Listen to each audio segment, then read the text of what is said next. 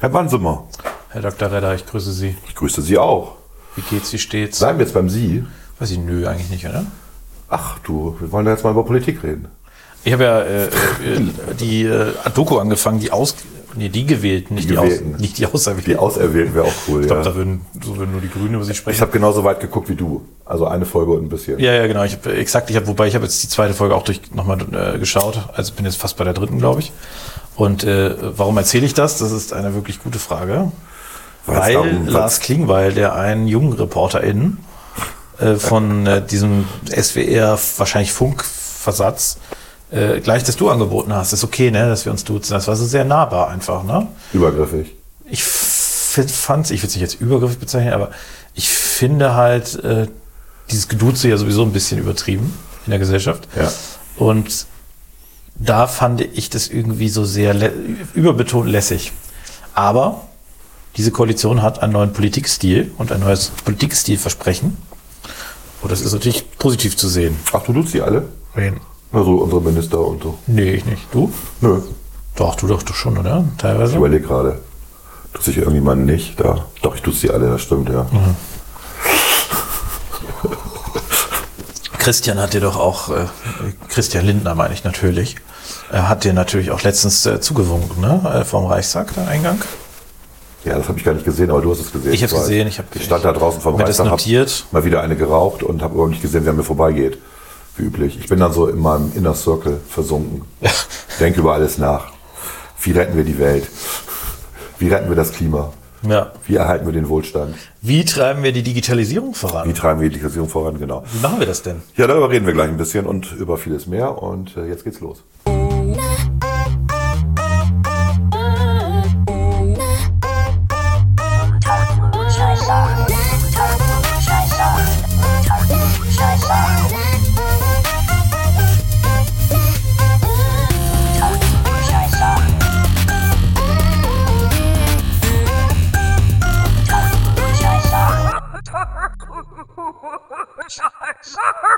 Unter Klugscheißern. Volker, wir haben das Thema Digitalisierung.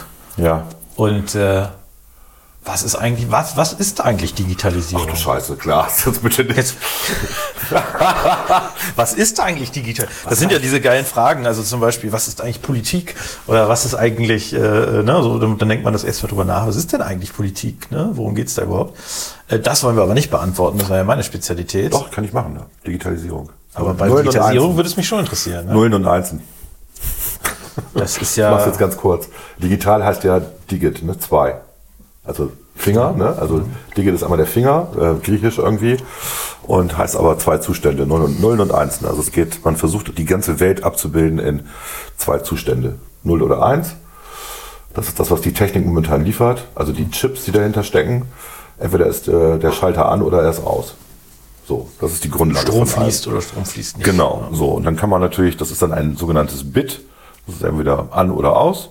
Und wenn man acht Bits zusammenfasst, warum man acht genommen hat, hat historische Gründe, pff, hat was mit ähm, Oktalzahlen und Hexadezimalzahlen zu tun. Wurscht.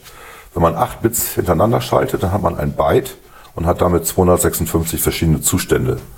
Kann man sich ausrechnen. Weil ein Bit hat 2 hoch 0, wenn du 2 hast, 2 hoch 1 Zustände und so weiter. 2 hoch 2, 2 hoch 3. Hm, ne? Richtig. Ist klar. So, und es geht bis 2 hoch 7. Und wenn du das alles zusammenzählst, kommst du auf diese 0 bis 255, also 256 Zustände, äh, weil du ja 8 Bits hast. Und deswegen ist dann ein Kilobyte, das ist langweilig, ne? 1000 mal ein Byte. Aber das stimmt Ist ja. langweilig schon wieder, ne? Das sind ja 1024. Und es sind aber 1024, weil es ja wiederum durch eine Zweierpotenz teilbar sein muss, also immer durch 8. Richtig. Äh, Wobei man, da gibt es ja auch Normungen, dass man das trotzdem Man, einfach. man mal- darf jetzt einfach 1000 sagen, obwohl es nicht korrekt Macht ist. ja auch eigentlich, wenn man mal vom Begriff, äh, vom, vom, von der Herkunft Kilo her, äh, hergeht, macht das ja vielleicht sogar auch Sinn. Ja, klar. Aber äh, die spannende Frage, das ist ja diese technische Erklärung. Was Das ist heißt, also die technische Erklärung. Du versuchst alles in, also du versuchst alles erstmal in Nullen und Einsen zu zerlegen. So, das stellst du fest, mit Nullen und Einsen das reicht nicht aus. Du brauchst halt komplexere Sachen, alle nur das Alphabet darzustellen, was ja 26 Buchstaben im Deutschen hat, ohne die Umlaute und Sonderzeichen. Brauchst du halt mehr Darstellung, also deswegen kann man auf die Byte-Idee, dass man Bits koppelt. Und ähm, für alles, für alles weitere wird dann noch mehr gekoppelt. Aber am Ende ist es immer nur ein Schalter an oder ein Schalter ist aus. So, das ist die Technologie, die wir momentan haben. Die ist jetzt auch nicht so neu. Ne? Zeiss? Nee, wie hieß er nochmal? Nicht Zeiss. Zuse. Zuse war es, genau. Ich, äh, mein Namensgedächtnis. Zuse hat in den 30ern war das, glaube ich, ne? Oder 40ern. Mhm. Irgendwie, also kurz vor Ende des Zweiten Weltkriegs ja auch die Z1 gebaut. Also ist jetzt äh, nicht so neu die Technologie. Es gab vorher auch schon ähm, von irgendeinem Engländer, ich den Namen jetzt vergessen, ähm, auch schon mal den, so, so einen Automaten, der das gemacht hat. So, und du kannst alle deine Rechenoperationen runterbrechen auf dieses 0 und 1 und addieren von bestimmten Schaltern und subtrahieren von bestimmten Schaltern. Und wenn man weiß, dass Multiplikation nichts anderes ist als addieren und dividieren auch nichts anderes ist als, als, als äh, addieren und subtrahieren, was es tatsächlich ist, dann kann man damit alle die vier Grundrechenarten auf jeden Fall schon mal machen. So, die vier Grundrechenarten sind halt wichtig für alles andere. Genau, aber das ist ja das, die technische Erklärung, was, äh, was im Computer passiert. Ja, wie langweilig, ne? das wird eine ganz langweilige Show. Nee, hier. ich glaube nur, wir müssen jetzt schon ein bisschen auch das größere Ganze sehen. Das, das ist ja nicht die Frage. Digitalisierung heißt ja mehr. Digitalisierung ist ja eigentlich, so würde ich das jetzt mal verstehen. Ich wollte es nur von dem Begriff her erklären. Ja. Ja, genau. Das ist ja, das Ja. ja technisch, aber die Digitalisierung beschreibt ja eigentlich, so würde ich es jetzt sehen, die elektronische Verfügbarmachung von Informationen, die vorher analog, äh, nur analog verfügbar waren. Genau, und da haben wir schon ein Definitionsloch an der Ja. Stelle, weil was ist Information? Ne? Genau, Informationen ist, äh, ist äh, tatsächlich, äh, warte, das ist, äh, äh, Habe ich schon mal erzählt. ja, nein, nein, ich, das hatte ich tatsächlich auch schon mal äh, im Studium. Warte, es gibt ja Wissen, Information Wissen und Daten. Information, Daten, genau. Und Daten, die äh, sinnvollerweise irgendwie zusammengebunden sind, sind Informationen. Und wenn du daraus wiederum, äh, Es ist sehr individuell. Also Daten sind erstmal das, was wir hier sehen, analog und digital, völlig wurscht. Ne? Also wenn du hier dich in den Raum umguckst, dann kriegst du ganz viele Daten. Sie werden nur dann zur Information, wenn sie für dich notwendig sind, wenn du sie brauchen kannst. genau, aber jetzt, äh, Den Rest lässt du weg, der interessiert dich nicht. Richtig. Aber wenn du es öfter brauchst, wirst du wissen. Genau, aber jetzt, äh, da müssen wir, da, das ist, das ist ja die Frage, was, was versteht man eigentlich unter Digitalisierung? Geht es um den Wandel von analog zu digital, oder von elektronisch könnte, oder von analog zu elektronisch könnte man dann auch sagen. Aber es geht jedenfalls, äh, Also die Datenmengen nehmen halt zu. Wir sind einfach mehr Menschen, wir haben mehr Regeln, wir haben ähm, mehr Arbeitssituationen, die es vorher nicht gab. Das heißt, die Datenmengen nehmen in diesem Kontext zu. So, du wirst nicht mehr alles auf Papier darstellen können. Also kannst du schon, aber dann hast du einen riesen Aufwand, den keiner bezahlen will. Versuchen wir ja immer. Ne? Unsere Verwaltung wächst und wächst und wächst. So, dann war ja die Idee schon in den 70ern von, von Genscher, als er noch Innenminister war, wir digitalisieren mal die Verwaltung. Dadurch sparen wir langfristig ganz viel Personal ein, die Qualität wird besser, wir werden schneller. Das heißt, alles, was vorher analog gemacht worden ist auf Papier, wurde abgetippt, wurde erfasst mit Computern. Damals hier VT100 Terminals im Rechenzentrum gespeichert und man konnte ganz schnell auf diese Daten zugreifen. Das ist Digitalisierung. In der Konsequenz hat es dazu geführt, dass wir mehr Leute in der Verwaltung sitzen haben und nicht weniger, da hat er sich geirrt. Aber die Qualität ist höher geworden. Ja. Was aber auch wiederum dazu geführt hat, dass noch mehr Regeln entstanden sind, weil die Leute jetzt ja Zeit hatten, darüber nachzudenken, was sie noch alles regeln könnten. Ja, das war ein bisschen Schuss ins Knie. Andererseits ist diese Digitalisierung ja nur im innersten Circle passiert, also bei, zuerst bei den Finanzbehörden. Und ähm, eigentlich sollten ja alle Menschen was davon haben. Mit der Verbreitung des Personal Computers, also Apple waren die ersten hier mit dem Apple II und Apple I und dann später mit äh, IBM und mit äh, DOS, Disk Operating System und so, zog das auch erstmal in die Büros ein und natürlich auch zu Hause mit den billigen Computern hier, Volkscomputer, wie sie genannt worden sind, Commodore 20, Commodore 64 und so weiter.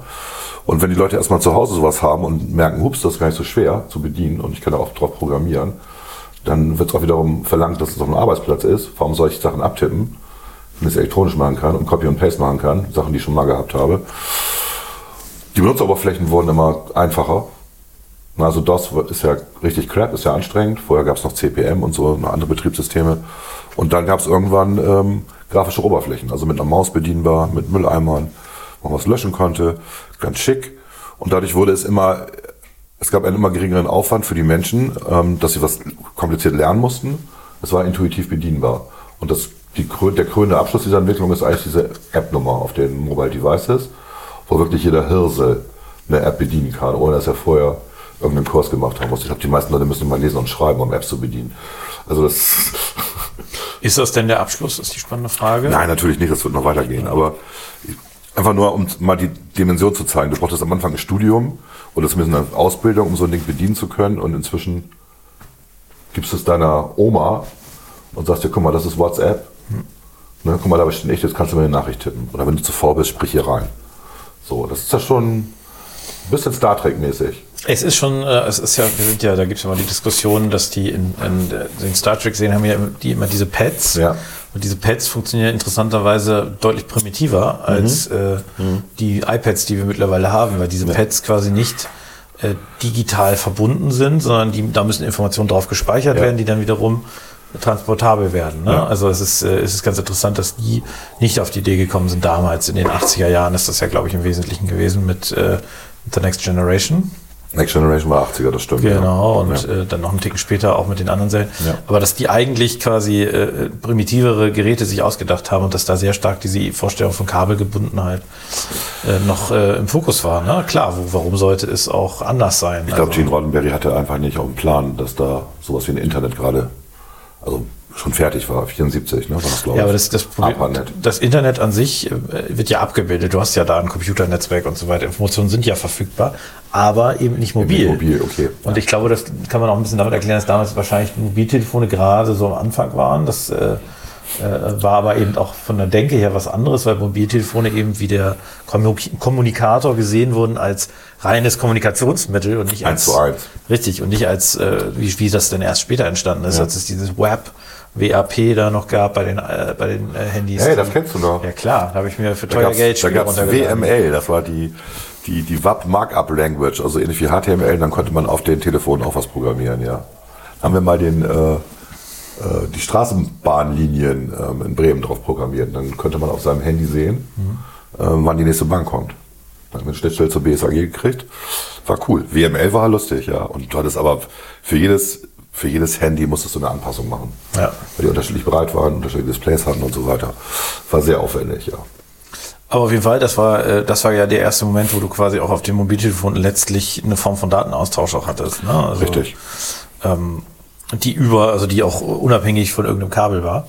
Sonst passt ja, da gab's ja die Palm OS-Dinger und so weiter, die, die, die PDAs, ne? die, Ja.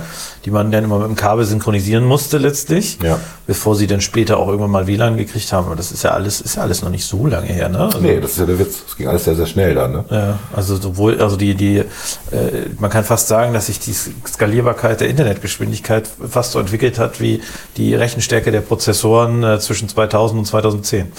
Also irgendwie doch äh, Ja. sehr dynamisch, ne? Naja, und durch die Digitalisierung, also indem man alles, was vorher analog war, also auch Filme wurden ja früher, ein Film ist ein gutes, gutes Beispiel, glaube ich, und Buch. Nicht? Bücher, die halt gedruckt worden sind. Danke Gutenberg, dass wir das rausgekriegt haben, wie das ging. Dadurch hat sich ja eine Menge verbreitet. Äh, Leute, die vorher keine Möglichkeiten hatten, an Bücher ranzukommen, kamen plötzlich an Bücher ran. Also es war ein Bildungsboom, der da entstanden ist. Und ähm, selber haben wir dann mit der Digitalisierung im Endeffekt, wobei immer noch die meisten Abrufzahlen Katzenvideos haben. Ich mal von den Pornosachen absehe. Für die gute Laune. Und eben nicht, und eben nicht Wikipedia. Für was die- vielleicht sinnvoller wäre. Gut, für die gute Laune, ne, da, da braucht man das ja auch. Äh, es ist halt, es ist halt ein bisschen, wie soll ich sagen, die, die spannende Frage ist ja, das eine, was ungesteuert passiert, sage ich mal, also das, was jetzt im privaten Bereich passiert. Wir haben halt alle Smartphones. Wir, sehen einfach die persönlichen Vorteile für uns. Das, was in der Wirtschaft passiert, was, äh, was da ganz normal passiert, weil Logiken von Effizienz und so weiter natürlich technische, technologische Entwicklung vorantreiben. Äh, Das ist ja irgendwie auf der einen Seite passiert da was, aber wenn man sich die andere Seite anguckt, wo man eigentlich diese Effekte halt nicht hat, weil ehrlicherweise Effizienz ist im öffentlichen Bereich äh, leider ein sehr untergeordnetes äh, äh, Kriterium. Oder auch, äh, dass natürlich äh, die Leute dort in Strukturen arbeiten, die sie zwingen äh, und auch häufig das nicht zulassen, dass diese Strukturen verändert werden. Ne? Äh, und da ist ja irgendwie, hat man den Eindruck, so eine Parallelwelt entstanden. Ne? Also wenn ich teilweise äh, also mir erzählte äh, ein Arbeitskollege, sagte mir, dass er, der auch im Bundestag arbeitet, sagte, in der letzten Legislaturperiode hat er morgens den Rechner an, äh, angemacht, hat eine halbe Stunde gewartet, bis er hochgefahren war. Oh, Und das ist ja so etwas. in der wo- 19. Also jetzt vor. ja, das ist nicht lange her. Also es ist dann zwei Jahre wahrscheinlich dann her oder ein Jahr. Und Und das haben wir ja auch erfahren, dass wir das WLAN eingeführt haben. Ne? Ja, das ist auch, das ist auch eine witzige Geschichte, dass quasi im Bundestag bis äh, zum Anfang der letzten Wahlperiode, also bis 2019, äh, zwei- Entschuldigung, 2017, gab es im Bundestag kein WLAN. Ja. Aus Sicherheitsgründen. Geile Ausrede. Und es gab zwar schon irgendwie ein Pilotprojekt, was theoretisch mal laufen sollte, aber was dann nie losgelaufen ist. Und äh, erst äh, als die FDP-Fraktion eingezogen ist, haben sie tatsächlich einfach selbstständig äh, Access Points verlegt Genau. in ihren Fluren. Ja. Haben gesagt, wir machen jetzt einfach WLAN. Genau. Und äh, das Und ist nicht nur das. Nicht nur WLAN, sondern alles, was vorher auf Papier gemacht worden ist. Also diese vier Jahre Auszeit haben dazu geführt, dass die Rückkehr in den Bundestag einen, einen richtigen Modernisierungsschub ausgelöst hat. Weil Marco Buschmann hat sich dann wohl mit äh, ein paar Leuten hingesetzt und haben dann gesagt, wir machen alles digital. Das heißt, was eingeführt worden ist, ist ein, ein ja, Konferenzmanagementsystem, Content-Management-System. Das ist hier, hier Confluence ähm, von Atlassian und ähm, das benutzen wir. Und da sind wir anscheinend die einzige Fraktion, die das benutzt. Also immer noch. Ne? Habe mir ein bisschen rumgefragt in den, in den Core-Meetings und auch bei den, ähm, bei den Obleute-Treffen. Wir sind die Einzigen, die sowas benutzen. Also alle Informationen, alle Daten, alle Dokumente sind für uns verfügbar, für alle Abgeordneten und alle Mitarbeiter. Und es wird auch alles über diese Plattform gemacht und ausgetauscht.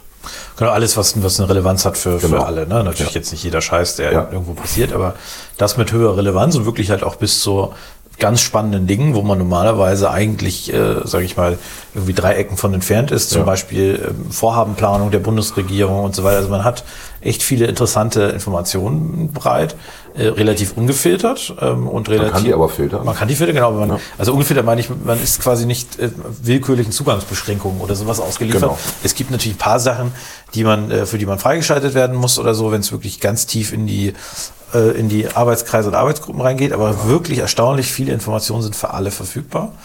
Und es ist ganz interessant, weil natürlich, also diese Umstellung, das ist ja, äh, ging ja, das hast du ja äh, auch richtig gesagt, weil quasi alle neu, also nicht alle neu waren, aber es waren alle jetzt wieder da und man konnte quasi bei Null anfangen und hatte die Chance jetzt zu sagen, wir machen es jetzt so. Ja. Und bei den anderen Fraktionen, ich meine, Und man muss dazu, sorry, eine Sache noch. Und die klar. Mitarbeiter, die man übernommen hat, also damals jetzt vor vier Jahren, die ja zum Teil aus anderen Fraktionen kamen, weil man ja nicht genau Mitarbeiter hatte, und die vorher auch komplett analog gearbeitet haben, haben innerhalb kürzester Zeit sofort eingesehen, dass es geiler ist. es ist ja auch besser. Ja, aber das ist ja mal so die Sache, denn die Angst vor Veränderung, das macht man in der Es, es, gibt, Verwaltung. es ist auch ein bisschen die Angst davor, dass, äh, dass Dinge, die, also es werden natürlich auch wahnsinnig viel Zeitressourcen freigesetzt, wenn ich vorher, äh, ähm, äh, wie soll ich es formulieren, wenn ich vorher halt beschäftigt war, damit Druck Akten, mal eben die 100 Seiten aus und kopiere mal eben Akten fünfmal. anzulegen Ja. und so weiter. Und äh, ich Allein das. Ich habe jetzt äh, zwei Ordner, also für unser Büro haben wir, ich glaube, zwei oder drei, es werden nachher wahrscheinlich drei Ordner werden, die angelegt sind. Und das reicht auch. Und das ist Personal ein Ordner, das andere ist ein Ordner äh, bezüglich Sachleistungskonten Mhm. und so weiter. Das dritte ist Rechnungen, die man gegebenenfalls für Gewähr Gewährleistung oder Mhm. sowas im Original braucht. Aber das ist, das werden nicht viele sein, ne? Und das sind drei kleine Ordner und mehr, mehr braucht man auch nicht. Ja, und dann geht man zu einem Obleute-Treffen und da kommen Leute mit Akten an, Papier von anderen Fraktionen und ja, ist normal. Und ich habe mein iPad Mini dabei. Ja, das, das genial, äh, das Witzige ist ja auch, äh, dass natürlich eine Flexibilität entstanden ist, also was man so hört, das ist ja so, äh, da gab's, äh, gibt's ja manchmal, den, also man muss ja als Koalition auch mal Anträge zusammen machen, also eigentlich muss man alle Anträge zusammen machen Ja. und wenn man die abstimmen will, muss man eben jetzt einrechnen, dass bei uns ohne Probleme fünf bis zehn Minuten theoretisch vor der Fraktionssitzung noch eine Änderung möglich ist. Genau. Äh, Während das bei den anderen Fraktionen immer vorher noch, also das geht halt nicht so spontan, das muss ja noch in die Drückerei und auch ausgedruckt und verteilt werden. Ja. Und das war ein Wahnsinn. was für, ein- genau, was für ein Wahnsinn. Aber dann diese Leute, äh, wie gesagt, ich meine das gar nicht abfällig, weil natürlich ist es viel, viel schwerer, wenn du quasi aus so einem Trott kommst. Äh, Ja, wenn, der, die, die, wenn die Prozesse analog funktionieren, dann machst du sie auch weiter analog. genau, es, es gibt Never change a running Genau, es system. gibt einfach nicht so den, den, den, den, also es gibt nicht so die Notwendigkeit, das zu machen und du hast ja auch viele, die sich wehren. Also gerade äh, die Abgeordneten sind ja die, die sich wehren in der Regel. Ja. Und wenn du da viele etwas ältere Abgeordnete hast, äh, wa- warum wollen die sich digitalisieren? Ne? Mhm. Äh, Und auch viele Abgeordnete stehen natürlich auch auf dieses ganze Papier, Papierkrams. Ne? Das lässt sich ja auch wichtig aussehen. Es ist auch tatsächlich immer noch einfacher, muss man ja auch sagen. Also bestimmten Stellen kann ich so nachvollziehen. einfach was rumkritzeln im Papier ist einfacher, als wenn ich ein PDF habe und da was rumkritzeln muss. Da brauche ich einen Stift. Mhm. Ne? Dann muss ich in den Änderungsmodus gehen. Das, sind, das ist anders. Das ist auch haptisch, aber es ist eben nicht so intuitiv wie Papier und Bleistift.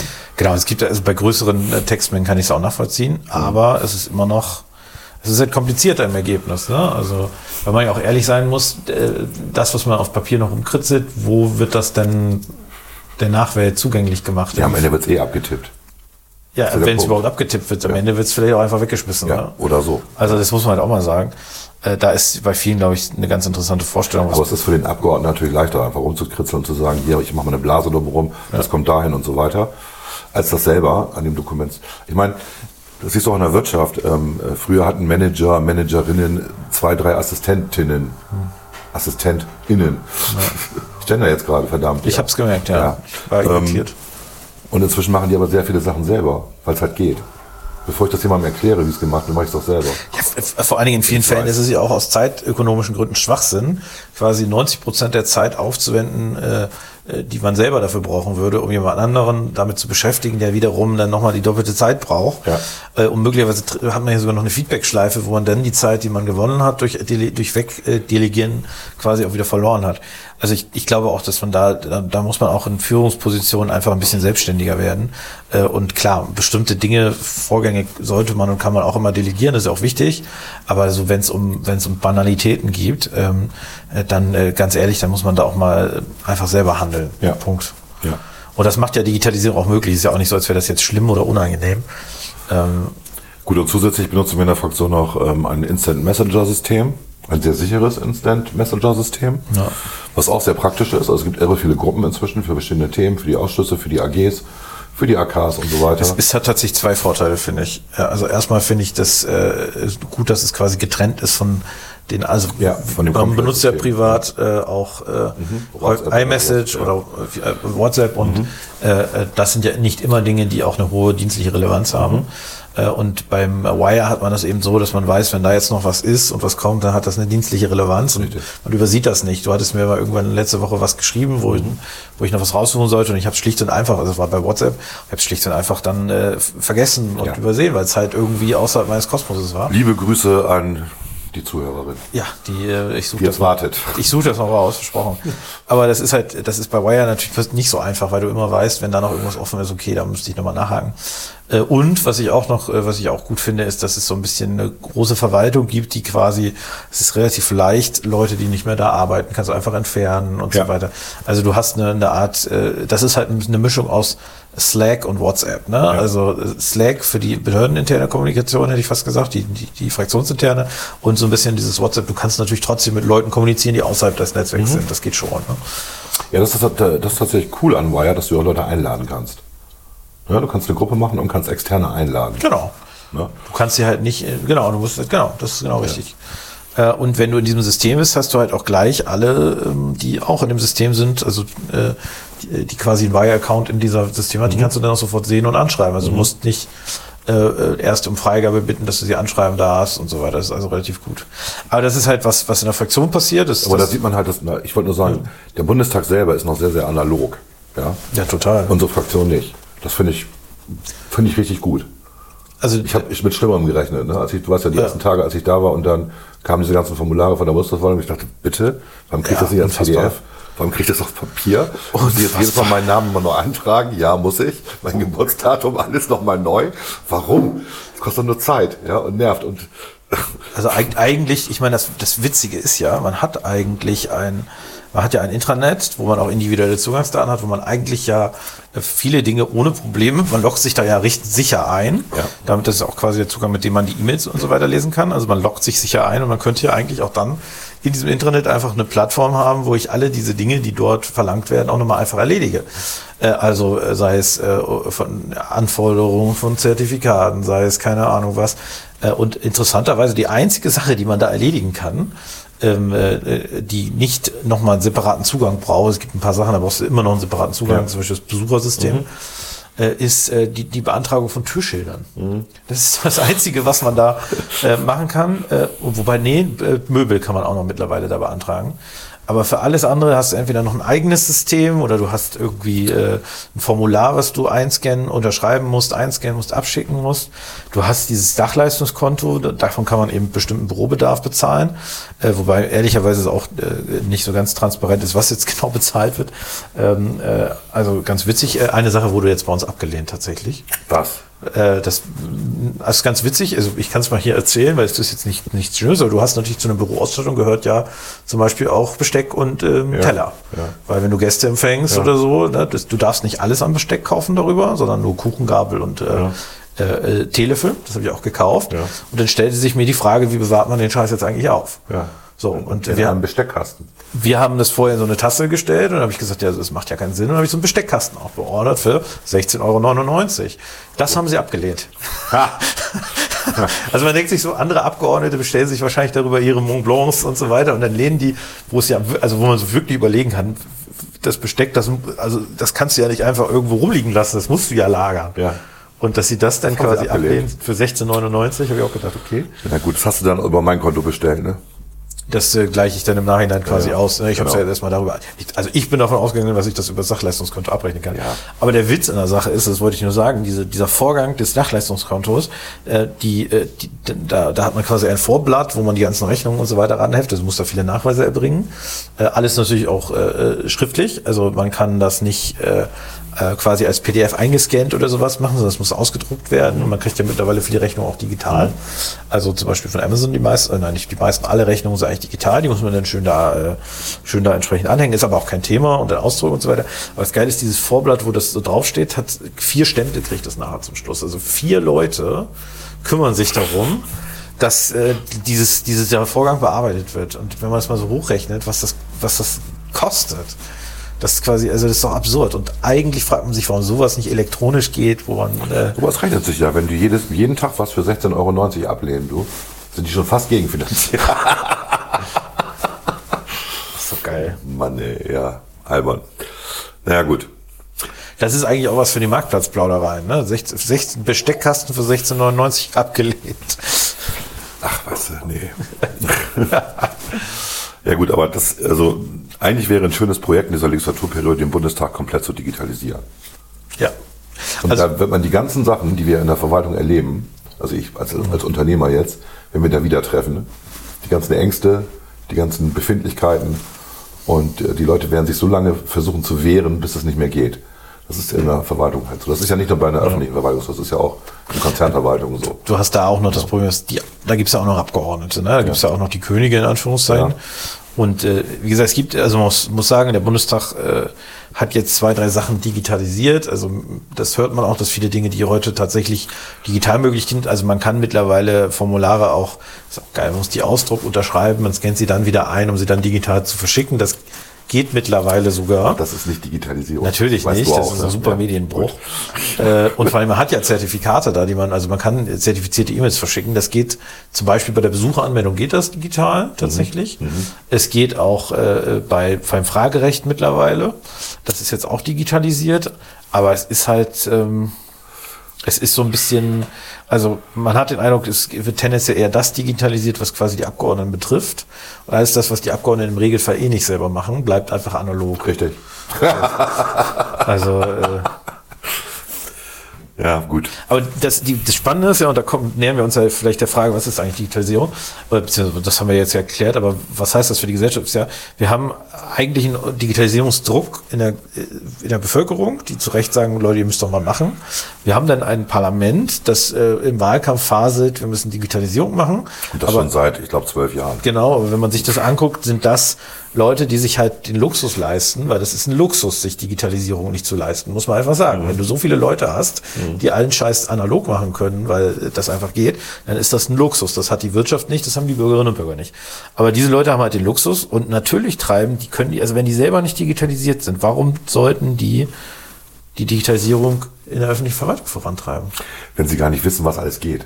Zum Beispiel, also wenn ihnen der Horizont fehlt, ne? Also ähm, Ja, es ist, aber es wird jetzt fast schon Nestbeschmutzerei, aber es ist tatsächlich so. Es gibt halt diese. Ich werfe denen das ja auch nicht direkt vor. Ne? Also man muss ja fairerweise sagen, also wenn du jetzt 70 bist, du bist seit 30 Jahren im Bundestag, da hast du halt auch irgendwann keinen Bock mehr, dich dazu anzupassen. Ne? Ich kann das nachvollziehen. Es gibt ja ein typisches Beispiel, das ist die Gesundheitskarte, ne? die jetzt wie lange in, in Mache ist, 23 Jahre.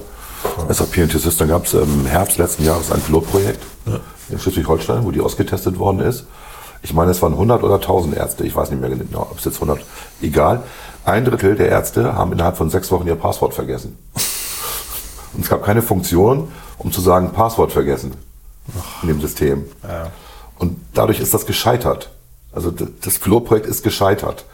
Und ich meine, gut, ich nehme auch an, das war kein einfaches Passwort. Man musste wahrscheinlich so ein Passwort nehmen mit kryptischen Zeichen. Ja, ja, klar. Was totaler, also von der Security her totaler Bullshit ist. Je länger ein Passwort ist, ähm, desto sicherer ist es. Ja, da müssen nicht Nullen drin sein oder, oder irgendwelche Dollarzeichen oder sowas. Das weiß ja auch vorher der Brute Forcer nicht, ob da was drin ist oder nicht. Also, Richtig, das ist und der, der kann ja nur allgemein ausprobieren. man sollte schon, ein Passwort sollte schon länger sein als irgendwie vier Buchstaben und, äh, und Zahlen. Und ein Passwort sollte auf jeden Fall nicht, gerade bei Ärzten, nicht Halbgott sein. So als der beliebteste. Passwörter bei Ärzten, genau, ja. Gut, aber das ist so ein typisches Beispiel. Ne? Also so ein Projekt scheitert dann. Ähm, das ist ja nicht die Blödheit der Leute, dass sie ihr Passwort vergessen, sondern es ist einfach daran, dass die Funktion vergessen worden ist, dass man mal sein Passwort vergessen kann. Ja, beziehungsweise es passiert halt häufig, ne? Also Ja. das ist eine Standardfunktion eigentlich. Ja. Aber da merkt man halt manchmal auch so ein bisschen, wie weit diese äh, Die Technik auch von der Rea- Realität wechselt. Ja. Ja. Ja, also äh, äh, es gibt ja auch den Begriff beispielsweise der Passwortmüdigkeit. Ne? Also äh, es gibt ja in bestimmten Bereichen, äh, wirst du andauernd aufgefordert, irgendwelche Passwörter zu ändern und so weiter. Und das, Bei uns auch. Bundestag auch. ja, die werden uns äh, in ein oder zwei Monaten werden wir da auch aufgefordert und dann was macht man? Macht einfach eine 2 dahinter oder sowas. Ne? Also, Ja, aber das stellen sie, das kriegen sie raus. stimmt, sie sind da Das, sehr kriegen, streng. das ne? kriegen sie Also- raus. Es muss schon, es, es darf nicht ähnlich sein. Also, Also ich, einfach, äh, ich kannst nicht einfach den Monat dranhängen oder so. Ich stelle einfach mal die Wörter um und so. Und dann, Genau. Äh, aber das ist, also deswegen, das ist so ein bisschen, ähm, ja, Am Ende wird irgendwo in, in den Büros ein Zettel sein, wo die Passwörter draufstehen. Das ist das Problem. Das Ja. kann teilweise sein, bei Ne? Also du, du kannst dir genau, man kann sich ja so Algorithmen überlegen, also sichere Passwörter, indem man sich einen, einen Satz merkt und von diesem Satz nimmt man, was weiß ich, jeden dritten Buchstaben oder so oder die Anfangs- und Endbuchstaben der Wörter und dann hat man noch an jeder, was weiß ich, dritten Stelle eine Zahl und fertig, dann hat man ein relativ Man, sicheres man ganz Passwort. ehrlich, man kann auch einfach mit dem, bei Apple jetzt zum Beispiel mit dem Passwort, äh, mit dem Schlüsselbund arbeiten. Ja. Das geht. Ja, ich weiß, das, Das mache ich auch. das ist auch sehr, sehr sicher, das stimmt. Aber die Leute haben das Gefühl, dass sie die Kontrolle verloren haben. Und deswegen machen sie es nicht. Oh Gottchen. Ich bin immer ganz froh, wenn da steht, starkes Passwort vergeben, jo, machen, Genau. mache ich, äh, kein Problem. Und äh, ich sage mal, es synchronisiert sich ja eigentlich quasi auf allen Geräten. Also Ja, nicht nur eigentlich, das ist ziemlich gut. Genau, ich äh, habe da gerade aber ein technisches Thema, das, äh, das ist sehr kompliziert, das würde ich, da würde ich jetzt nicht hier einführen. Okay. Weil quasi immer meine, ich kann es nur kurz erzählen, ich habe irgendwie, geht das, ich habe aus Versehen mal einen E-Mail-Account auf allen Geräten gelöscht. Den kann ich jetzt nicht mehr neu installieren, wenn ich den Schlüsselbund synchronisiere, weil dann immer, der, der geht ein- anscheinend immer noch ein Befehl durchs System, dass der das- gelöscht ist. Dass das gelöscht werden muss. Und in dem Moment, wo ich das synchronisiere und das E-Mail-Postfach wieder neu Ja. aufziehe, wird es halt wieder sofort gelöscht. Warum hast du das gemacht? Kannst einfach Äh, äh, äh, auf passiv schalten. ich war tatsächlich mit Apple, ich war schon im äh, First Level oder Second Level Support und äh, wenn das jetzt, äh, ich habe noch eine Problemlösung, dann muss ich da, werde ich nochmal mit Spezialisten verbunden. So. Aber das ist eine andere Thematik, das hat hier nichts mit zu tun. Die spannende Frage ist ja jetzt, äh, und äh, wir haben jetzt ja ein bisschen Nestbeschmutzerei gemacht. Nein, haben wir äh, nicht. Im freundlichen Sinne aber Ja. auch nur und mit viel Verständnis für alle. Die spannende Frage ist ja, was, äh, also A, was muss jetzt in der öffentlichen Verwaltung passieren? Weil ehrlicherweise ist das das, wo wir als Staat gefragt sind. Wir brauchen nicht der Wirtschaft erzählen, wie die sich digitalisieren soll. Das kriegen die schon hin. Wir müssen äh, Infrastruktur geschenkt, ne? also schnelles Internet, okay. Aber wir müssen in der öffentlichen Verwaltung was machen. Und äh, wir müssen, äh, äh, ja, ich sag mal, Strukturen schaffen, die beispielsweise, da denke ich an digitale Identitäten, die, äh, wie soll ich sagen, Grundlagen, die einfach das den Leuten Also auch muss- im Wirtschaftsleben leicht genau, machen. Ich muss aber schon ausholen. Ne? Also klar, du brauchst natürlich als erstes musst du schon überall digital arbeiten können. Deswegen brauchst du schon schnelle Netze, du brauchst Glasfaserkabel, du brauchst äh, schnelle Funknetze und so weiter. Das ist schon die Grundlage von allem. Das muss gemacht werden. Und da wissen wir ja, dass es gesetzliche Regelungen gibt, die das verhindern zum Teil. Na, also genehmigungsfreie ähm, Funktürme nur bis 10 Meter. Wenn es bis 15 Meter gehen würde, hätten wir schnelleres Internet überall. Wenn es genehmigungsfrei ist, wird es sofort genehmigt. Wenn es nicht genehmigungsfrei ist, dauert es drei Jahre, bis du eine Genehmigung bekommst. Also da haben die Mobilfunkbetreiber schon ein Problem, Geschwindigkeit reinzuholen. Bei Glasfaserverkabelung hatten wir vorhin gerade drüber geredet, gibt es die Regelung, dass die 80 cm tief gelegt werden müssen. Das kommt noch aus der Kupferverkabelung, weil Kupfer halt, wenn der Boden frostig wird, ähm, anders transportiert als die Daten, als wenn es trocken ist und, ähm, und so weiter und so weiter. Da müsste man was ändern, damit man da schneller auch Glasfaserverkabelung, die, kann man, die kannst du auch in, in nicht so tiefe, in einer nicht so hohen Tiefe legen, dann äh, wäre man deutlich schneller. Das sind Sachen, die wir machen müssen. Wir müssen da Geschwindigkeit reinkriegen, damit wir die Grundlage haben. Also die Infrastruktur, die technische Infrastruktur, ist die Grundlage von allem. Dann brauchen wir eine Softwareinfrastruktur. Und die fängt damit an, dass ähm, jeder eine digitale ID hat. Eine ein eindeutige Zahl, Nummer, Kombination, wo sich jeder mit identifizieren kann. Die digitale Signatur. Konzepte dazu und auch ähm, An Anwendungen, Anbieter gibt es seit locker 22 Jahren. Die sind aber alle sehr kompliziert. Das hängt damit zusammen, dass das BSI in Deutschland sehr hohe Anforderungen gestellt hat dafür, wie eine digitale Signatur auszusehen hat. Du brauchst immer ein Zweitgerät, was nicht gekoppelt ist mit äh, deinem Computer, den du benutzt, oder mit deinem Mobile Device, damit quasi über zwei verschiedene Wege deine Identität bestätigt wird. Mhm. Und ähm, inzwischen gibt es tatsächlich eine App, was ich sehr cool finde, auf den Smartphones, was dann das Zweitgerät herstellt. Zweite Verbindung. Ne? Das, das fehlte. Ich ärgere mich, dass ich nicht drauf gekommen bin. Du meinst die, die digitale Personalausweisgeschichte? Genau, du, ne, du kannst das dann kombinieren und dann bist du safe. So, also eine digitale ID haben wir eigentlich, oder eine ID haben wir eigentlich alle. Das ist nämlich unsere Steuernummer. Wenn wir geboren werden, bekommen wir vom Finanzamt sofort eine Steuernummer. Jedes Unternehmen hat eine Steuernummer, jeder Verein hat eine Steuernummer, also alle Institutionen sind eindeutig identifizierbar über ihre Steuernummer. Das ist eine gute Grundlage von allem. Muss man digital einführen, muss man sicher einführen. Vielleicht nicht unbedingt mit dem ähm, getrennten Gerätesystem, vielleicht muss man da mal ein bisschen lockerer werden. So mal gucken. Aber das ist das Erste, was gemacht werden muss. Ohne digitale Signatur keine Digitalisierung. Weil du willst ja nicht jedes Mal, wie ich gerade erzählt habe, deinen Namen wieder eingeben, dein Geburtsdatum eingeben, wo du wohnst, ob du verheiratet bist, ledig oder geschieden, verwitwet, was weiß ich und so weiter und so weiter. Also das, das würde schon mal eine Menge sparen. Ähm, das Zweite, was du brauchst, ist, ich nenne das Softwareinfrastruktur. Also ähm, du brauchst eine Grundlage dafür, auf der alle arbeiten können. Da reden wir von ähm, digitalen Räumen für Bürgerinnen und Bürger, also das sogenannte Bürgerkonto oder Bürgerinnenkonto, wie auch immer. Und wir reden von Unternehmenskonten und so weiter, die in einem Raum angeboten werden, den ich nutzen kann.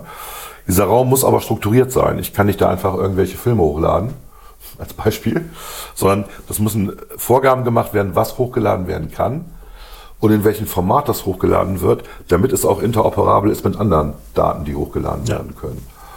Und das fehlt.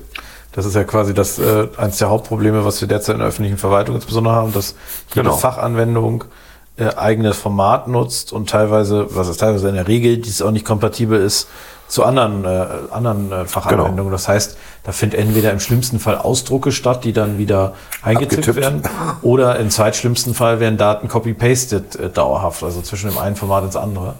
Äh, oder sogar digital abgetippt. Im, das, dazu ne? kommt der Datenschutzaspekt. Ich kann halt, als Beispiel, wenn ich äh, jemanden verdächtige, irgendeine Straftat begangen zu haben, darf ich halt nicht ähm, aus meiner Datenbank Inneres ähm, Daten aus Soziales dazu benutzen. Das geht halt nicht. Das ja. darf ich nicht. Ich darf die Daten nicht verknüpfen. Das hat ja unser ähm, Innensenator ja ganz praktisch gelöst, indem er einfach äh, zwei Leute in einem Raum gesetzt hat, ne? aus Soziales und Inneres. Das weißt du, die kennst ja, Geschichte, ne? Ja. die da miteinander reden. Ja. Weil analog ist es ja erlaubt, über die Daten zu reden. Ja, ist schon irre. Aber gut. Ähm, aber das ist der Weg tatsächlich. Also wir brauchen ähm, eine, eine, eine vorgegebene Struktur. Ähm, das ist eine eierlegende Wollmilchsau, klingt zumindest so, aber es ist nicht so schwierig, wie es sich anhört. Das Problem ist, dass wir ein föderatives System haben, 16 Bundesländer, die eigene Fachanwendungen entwickelt haben, die auch gut laufen, die analog gut gelaufen sind. Dann haben sie das analoge aufs Digitale übertragen, fahren sich dafür ab. Im Rahmen des OZGs, des Onlinezugangsgesetzes, sollte es dafür eine Vereinheitlichung geben, eine Harmonisierung geben, damit Daten austauschbarer sind. Und es sollte auch äh, so sein, dass äh, dieses eines für, äh, eine für alle Prinzip, also wenn eine Applikation gut läuft in Bayern, und die entsprechende gute interoperable Daten produziert, dann sollte die auch für alle anderen Bundesländer gelten. Und dieser Wettbewerb, der jetzt seit vier Jahren läuft, im Rahmen des OZGs, das OZG sollte bis Ende dieses Jahres abgeschlossen sein, scheitert einfach an der Menge. Also wir reden von 575 Fachverfahren, die umgesetzt werden sollten, die digitalisiert werden sollten bis Ende des Jahres. Und wir haben aber allein in Bremen haben wir über 15.000 Fachverfahren. Das sind natürlich alle Subsets von den Basisfachverfahren. Aber auch da muss man dran denken, dass man die mit digitalisieren muss. Klar. Und Bayern hat noch viel mehr und so weiter und so weiter. Also, wir brauchen ein flexibles Datenmodell, was dieses gesamte System erfassen kann, abbilden kann. Und wir brauchen diese Identitäten. Das sind die beiden Sachen. Und das Ganze muss dummerweise datenschutzkonform sein. Gott sei Dank. Klar, auch Gott sei Dank, aber ich sage auch dummerweise, nicht? weil Datenschutzbehörden in Deutschland sind nicht unbedingt diejenigen, die Treiber sind. Was Digitalisierung Nee, nee, das sind angeht. halt keine Durchführungsbehörden. ne? Genau. Und da muss man eine andere Denke reinkriegen. Wir müssen die andere Denke in der Verwaltung reinkriegen. Und wir müssen den, den Leuten der Verwaltung auch mal klar machen, dass Digitalisierung ja nicht nur ihnen hilft, sondern gesellschaftlich hilft. Schneller zu werden, voranzukommen, einfacher, mehr Freizeit zu haben und so weiter und so weiter, mehr Qualität zu haben. Das ist die Aufgabe gerade.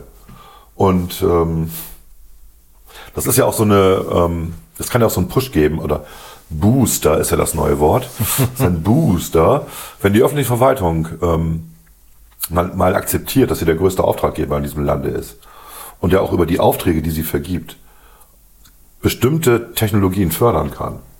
Wir reden, ich rede nicht von Förderungen, ich rede tatsächlich von Aufträgen, vergeben werden.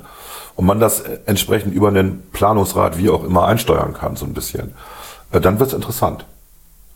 Dann, ich will nicht sagen, dass wir dann hier Silicon Valley 2 haben, aber äh, dieser, dieser Effekt, ähm, wir haben jetzt gerade so ein Projekt, da reden wir jetzt nicht im Detail drüber, Klaas, ne, über das eine Projekt, aber wir haben ein Projekt und das ist so ein bisschen wie ähm, die Mondlandung, ähm, als, wann war das, 1961, Kennedy gesagt hat, bis zum Ende des Jahrhunderts landen wir auf dem, äh, des Jahrzehnts landen wir auf dem Mond, wir Amerikaner. Und es ist ja auch passiert, also 69 sind sie auf dem Mond gelandet. Keiner hat geglaubt, dass sie es schaffen in den neun Jahren. Oder Clinton Gore, Clinton, der gesagt hat, wir brauchen Data Highways, Datenautobahnen. Was ist das? Ne? Damals. Und sagt, das ist eine gute Idee. Wir haben da so eine Technologie, die heißt Internet, die könnten wir mal ausbauen. Also manchmal muss man ja nur an bestimmten Stellen äh, aufschlagen und sagen, wenn wir das so und so machen, ne? und das ist dieses Projekt, ja, von dem, von dem ich rede, wenn wir da eine, eine Datenmodellierung machen, die sehr modern ist, da ist KI mit drin, da ist Ontologie mit drin, wenn wir das machen, dann erschlagen wir ganz viele Probleme, die wir momentan haben, weil wir eben diese Interoperabilität der Daten nicht haben. Und das heißt nicht, dass die Arbeit der letzten 15, 20 Jahre der Verwaltung, die ja sehr viel in die Harmonisierung der Daten an Zeit reingesteckt haben, obsolet ist, sondern das heißt, wir integrieren die natürlich dann in dieses Modell. Das heißt, alle haben gewonnen am Ende. Das ist die Idee, das ist das Projekt, an dem wir gerade arbeiten. Und das können wir, das machen wir mit, nicht nur in Deutschland, das machen wir mit internationalen Leuten zusammen. Ähm, Das könnte ein neuer Standard werden. Das ist ganz Ja, wenn cool das funktioniert. Ne? wenn es funktioniert und es wird funktionieren. Wir werden das hinkriegen. Ob wir das in, den, in der Legislaturperiode hinkriegen, weiß ich nicht. Aber wir haben jetzt ja nächste Woche ein Meeting, wo wir schon mal einen Piloten machen werden, einen kleinen. Zumindest erstmal konzipiert. Es gibt eine User Story dazu. Und dann werden wir den ähm, einigen ähm, aus dem IT-Planungsrat, also Beamten, die da sitzen, vorführen, was, ähm, wie es besser gehen kann. Und ähm, das wird spannend jetzt gerade. Aber das ist der Schritt. Ne? Wir müssen dahin und dann, meine Güte, dann kann die Wirtschaft auch auf, diesen, auf dieser Plattform arbeiten. Das ist ja das Coole. Ja. Na, das ist ja die, die Idee, dass es eben nicht eingeschränkt ist nur auf. Auf öffentliche Verwaltung. Genau. Genau. Ja, also das ist ein, das wäre dann ein, ein offenes System, was jeder benutzen kann. Und ähm, aber die Daten sind halt im Prinzip austauschbar und können miteinander interagieren. Das ist ganz wichtig. So.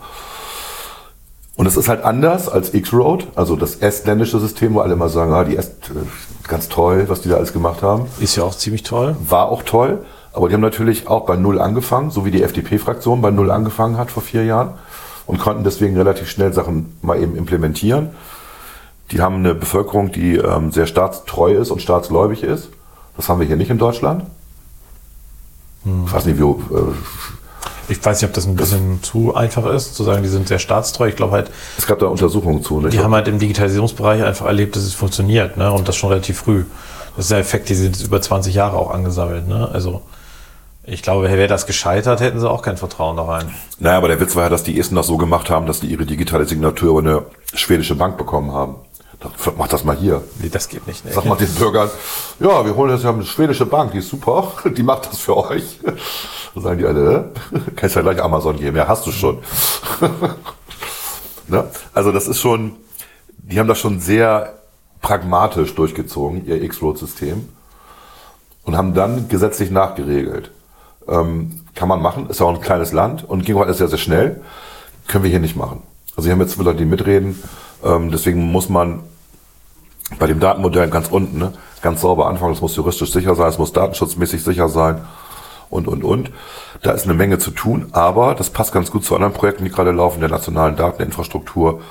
Ähm, da gibt es ganz viele Projekte, die da zusammengehen können und alle profitieren davon. Und wir werden einfach Milliarden sparen am Ende des Tages. Ja. Und das Gute, nee, das Bessere ist halt auch des guten Feind manchmal, ne? Ja, ist auch richtig. Aber Blöder bleibt- Spruch, aber du hast leider recht. Aber es bleibt eben das Bessere. Und Ja. das ist so, so eine Sache, die darf man nicht vergessen. Also Ja. man hat ja auch äh, häufig schnell das Gefühl, dass Leute halt, weil sie sogenannt äh, pokern, würde man sagen, pot-committed sind. Ja. Also weil sie jetzt so, schon so viel Geld da reingeschmissen haben, dass sie dann nicht erkennen, dass es vielleicht doch mal sinnvoll sein kann, sich umzuorientieren und vielleicht doch, äh, doch nochmal anders. Sunken Velocity Syndrome, so ähnlich irgendwie. Ja, ja, genau. Das sind Sunken Costs letztlich. Äh, und, äh, aber es gibt eben doch die alte Regel, man muss schlechten Geld kein gutes Geld hinterherwerfen. Ne? Und äh, wie gesagt, das sind ja auch viele, teilweise sind die Leute ja auch persönlich daran gekoppelt. Also wenn du 10, 15 Das sind Jahre- halt auch ihr, Ba- ihre Babys. Richtig. Und äh, wenn dir denn jemand Also in dein so Baby einen, ist scheiße. wir haben in Bremen richtig, richtigen Experten. Das ist wirklich, ich würde schon sagen, aus der Spitzenmann, was das angeht, was Datenmodellierung angeht für den öffentlichen Dienst. Und der sitzt da wirklich seit 15 Jahren dran und ist auch einfach im IT-Planungsrat derjenige, der gefragt wird. Und ähm, natürlich hat er, als wir miteinander geredet haben, gedacht, ich nehme ihm gerade sein Baby weg.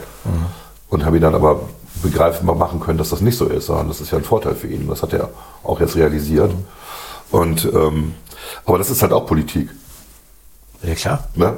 Das, Du okay. musst halt, also das, das Interessante ist wirklich, und das kann man vielleicht nochmal äh, zum Abschluss sagen, ist, äh, dass äh, der, ähm, der Gap, der zwischen wir wollen jetzt digitaler werden und wir wollen Digitalisierung vorantreiben, das und dem also das, was gesagt wird und dem, wie viel die Leute von Digitalisierung verstehen und äh, für, für, für wie wichtig das für sie tatsächlich ist, der ist teilweise sehr groß. Der ist im Bundestag sehr groß, der ist in der Absolut. Verwaltung sehr groß. Und ich glaube, es ist jetzt auch so ein bisschen die Aufgabe, dass man hinterher schaut, was sind nur die Sprechblasen und was sind die tatsächlichen Projekte, die das voranbringen. Da haben wir gestern lange drüber geredet in der Runde und haben echt ähm, auch am Ende gesagt, wir müssen das ganz, ganz einfach runterbrechen.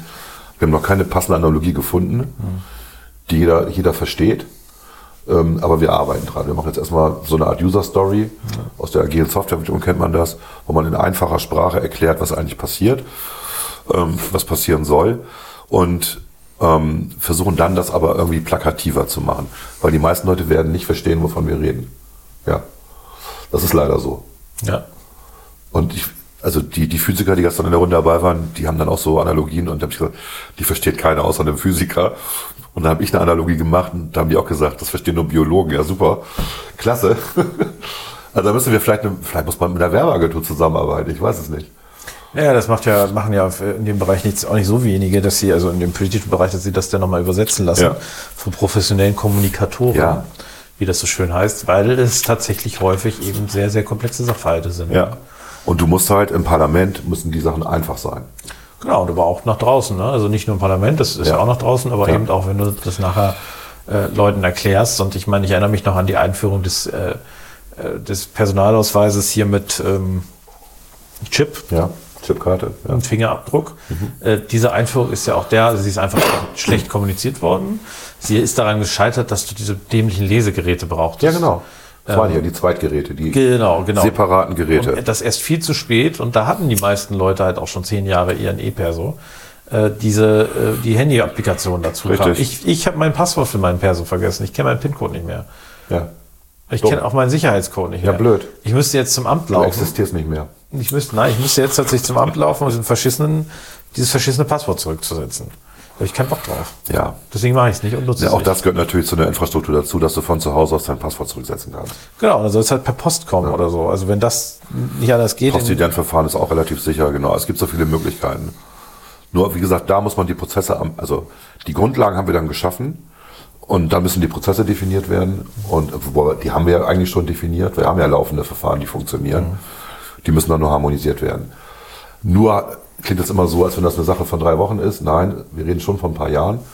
Aber wir werden in dieser Legislaturperiode zumindest zwei, drei Leuchtturmprojekte machen, was Digitalisierung angeht. Und wir werden ganz viele kleine Projekte umsetzen, dass die Bürgerinnen und Bürger auch merken, hups, das sind die richtigen, die wir gewählt haben. Ja. Das ist wichtig. so, dass mal was vorangeht in dem Genau. Bereich. Ne? Also, Ja. Das ist mir auf jeden Fall persönlich wichtig. So, ansonsten ist Digitalisierung natürlich nicht nur in der Verwaltung, sondern ist ja überall inzwischen. ne? Du fährst mit deinem Auto durch die Gegend, dein Navi sagt, sagt dir, wo es lang geht, warnt dich vor einem Stau, auch das ist Digitalisierung. wenn die Autos auch noch miteinander kommunizieren, was ja auch ein Plan ist, sich gegenseitig warnen zum Beispiel. Ähm, das wird noch richtig spannend, dann kannst du auch Staus ähm, verhindern im Endeffekt, ne, wenn, Ja. wenn die miteinander kommunizieren. Ähm, dafür brauchst du aber wiederum diese Infrastruktur, die wir nicht haben, also Mobilfunknetze, die sehr, sehr schnell sind, damit du diese ganzen Datenmengen zur Information machen kannst und weitervermitteln kannst. Da ist eine Menge ähm, zu tun, aber wir sind gerade in so einem Loch, also wenn wir es nicht machen jetzt, dann kriegen wir es gar nicht mehr hin. Also ich bin jetzt, hier, ich bin jetzt wie Benjamin von Extinction Rebellion, der gesagt hat, wir sind die letzte Generation, die den Klimawandel noch ändern kann irgendwie. Und ich sage, wenn wir es jetzt nicht machen, dann haben wir in den nächsten 10, 20 Jahren richtige Probleme. Klar. Ja, deswegen, das muss jetzt passieren. Gut. Ja. Wir sind gut aufgestellt in der FDP-Fraktion tatsächlich dafür. Wir haben, ähm, wir haben gute Leute, die in dem äh, Digitalausschuss sitzen. Wir haben aber auch gute Leute, die dann in den anderen Ausschüssen sitzen. Also Gesundheit zum Beispiel, wo wir auch jemanden aus dem Digitalausschuss im Ausschuss Gesundheit sitzen haben. Das heißt, wir haben, und ich sitze bei Inneres, da geht es um E-Government, ich sitze auch noch bei, Just, äh, bei ähm, Finanzen, da geht es halt um den ganzen Electronic Payment Kram und Kryptowährungen und so weiter und Swift und was weiß ich alles. Also da kann man überall diese digitale Kompetenz, die wir aus dem Digitalausschuss mitbringen, deswegen sind wir da auch reingegangen, in die anderen eher gesetzgebenden und federführenden ähm, Abteilungen reinbringen. Das ist ganz gut. Und wir stimmen uns gegenseitig immer ab, das ist sehr, sehr praktisch. Ja. Also wenn es scheitert, liegt es an uns. Das äh, würde ich natürlich nie so sagen. Doch, das sage ich aber. Also entweder wir performen jetzt und kriegen das hin, ähm, oder wir sind einfach die letzten Deppen der Nation. Vielleicht liegt, es liegt immer an der Union, das weißt du doch. Die Union spielt, da- spielt da ja wirklich keine große Rolle. Die ist Opposition. Naja, die wird im Bundesrat und Ja. ja. die Länder, das wird interessant. Äh, ja, ich wo hätte jetzt fast noch was gesagt zu diesen äh, Leuten, die jetzt sich jetzt regelmäßig in Berlin morgens auf die Straßen setzen, um den Verkehr zu blockieren. Ja, das ist ja die Extinction Rebellion und so. Ja, genau, diese die Heinis. Ich fand nur dieses eine Video ganz witzig, wo so zwei sehr, also Sehr vogue. wo ich die auf die, die Straße gesetzt haben, waren aber so zwei oder drei, die, die aussahen wie Arbeiter. Ach so. Und die dann die angebildet haben. zur Arbeit. Hier. Ich hatte auch erwähnt, Corona kaum noch Geld und so, also Ja. wo man so ein bisschen sagt, da traf so ein bisschen Wokeness auf Realität. Ja, das wurde ja, was hat der eine gesagt? Wohlstandsverwahrloste. Ja. Wohlstandsverwahrloste. Ist ein, ja. Ja, klar. Also kann, man- kann man schon verstehen, ne? Der muss zur Arbeit, der kriegt wahrscheinlich Kurzarbeitergeld. ähm, Ja, weil er da in einem Scheißjob ist, wo, wo Corona ihn halt jetzt äh, richtig trifft. Und äh, dann machen die die Straße dicht, ja. Ist nicht cool. Ja, die eine ist ja auch noch von Krankenwagen da, falls ich auf die Straße Richtig, da war der Krankenwagen und die haben die nicht durchgelassen. Ne? Das war das eine Video, ne? Genau. Hat die Polizei sie relativ schnell, glaube ich, entfernt. Ja, ja. Gute Güte. Na gut, das war jetzt Digitalisierung und ein bisschen und jetzt reden wir noch über was anderes. Ja, Pause. Pause. Technical, technical, technical, technical, technical.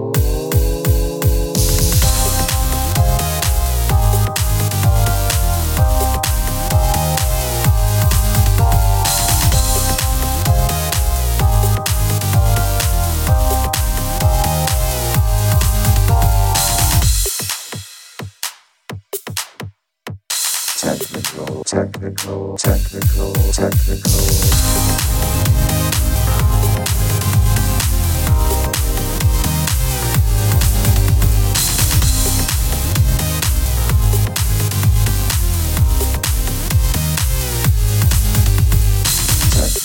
technical. Technical, technical, technical,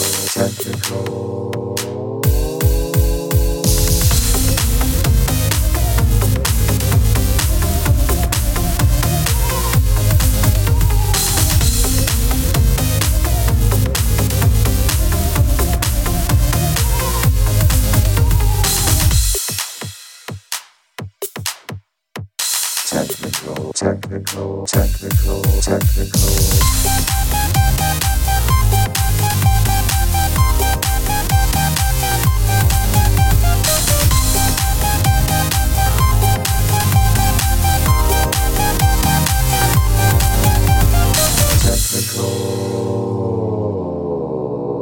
Ja, jetzt kommen wir ja Wir sitzen hier viel zu entspannt. Ne? Ja, ja, so ein Wir sitzen hier in so Ohrensessel hinten. Aber ich musste den Füße Kamin, hoch und so, ich musste ne? den Kamin ausmachen, damit äh, das Knistern nicht stört. So ein Elektrokamin. Ja, aber der richtig gut knistert. Ja, der knistert fast authentisch. Ich habe, äh, was, was haben wir an Serien geguckt, war gerade die Frage. Ich habe, glaube ich, schon gesagt, dass ich äh, die Gewählten angefangen habe zu schauen. Ja. Ich gucke natürlich immer sehr fleißig Dschungelcamp, wenn es geht. Um Gottes Willen, echt jetzt? Ja, klar. Du bist einer von denen? Ja, ja, logisch, da stehe ich auch zu. Ich kenne noch jemanden, Da der. ist doch irgendjemand rausgeflogen, die ich kenne. Ist irgendjemand rausgeflogen, wo ich dachte, wieso fliegt die denn raus? Die ist doch ganz nett. Äh, Sag mal, du guckst das doch.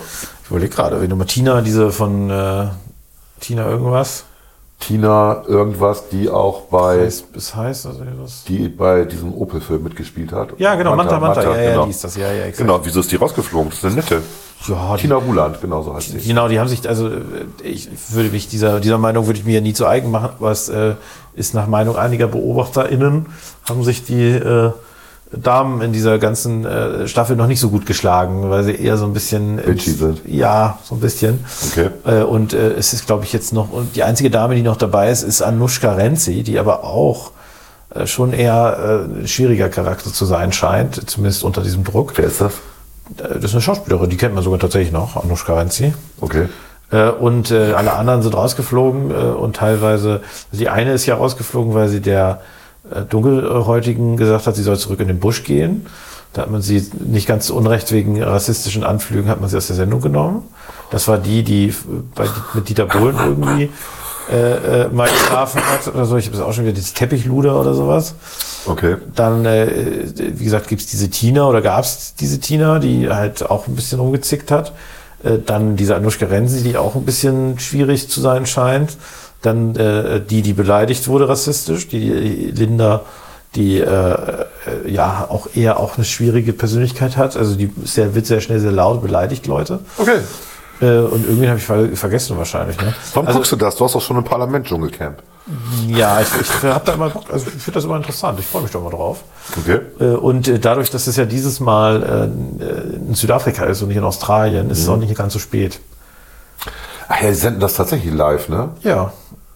Also es Ke- gibt, Kein Scherz, ist- die senden das wirklich live. also die Sendung an sich ist live. Ja. Also die, die Moderation und so weiter, aber es sind ja sehr viele Matze, würde man sagen. Matz, ne, Magnetaufzeichnungen, also das sind viele Einspieler, die da gemacht haben. Ja, ich glaube, die machen das inzwischen digital, diese Magnetaufzeichnung. Ne? Das weiß ich nicht, aber du musst ja, du musst ja, das sind ja häufig die Sachen, die am Vortag passiert sind, weil du musst ja alles erstmal Okay, beobachten und schneiden. jetzt verstehe ich, warum das so spät kommt. Das kommt ja spät.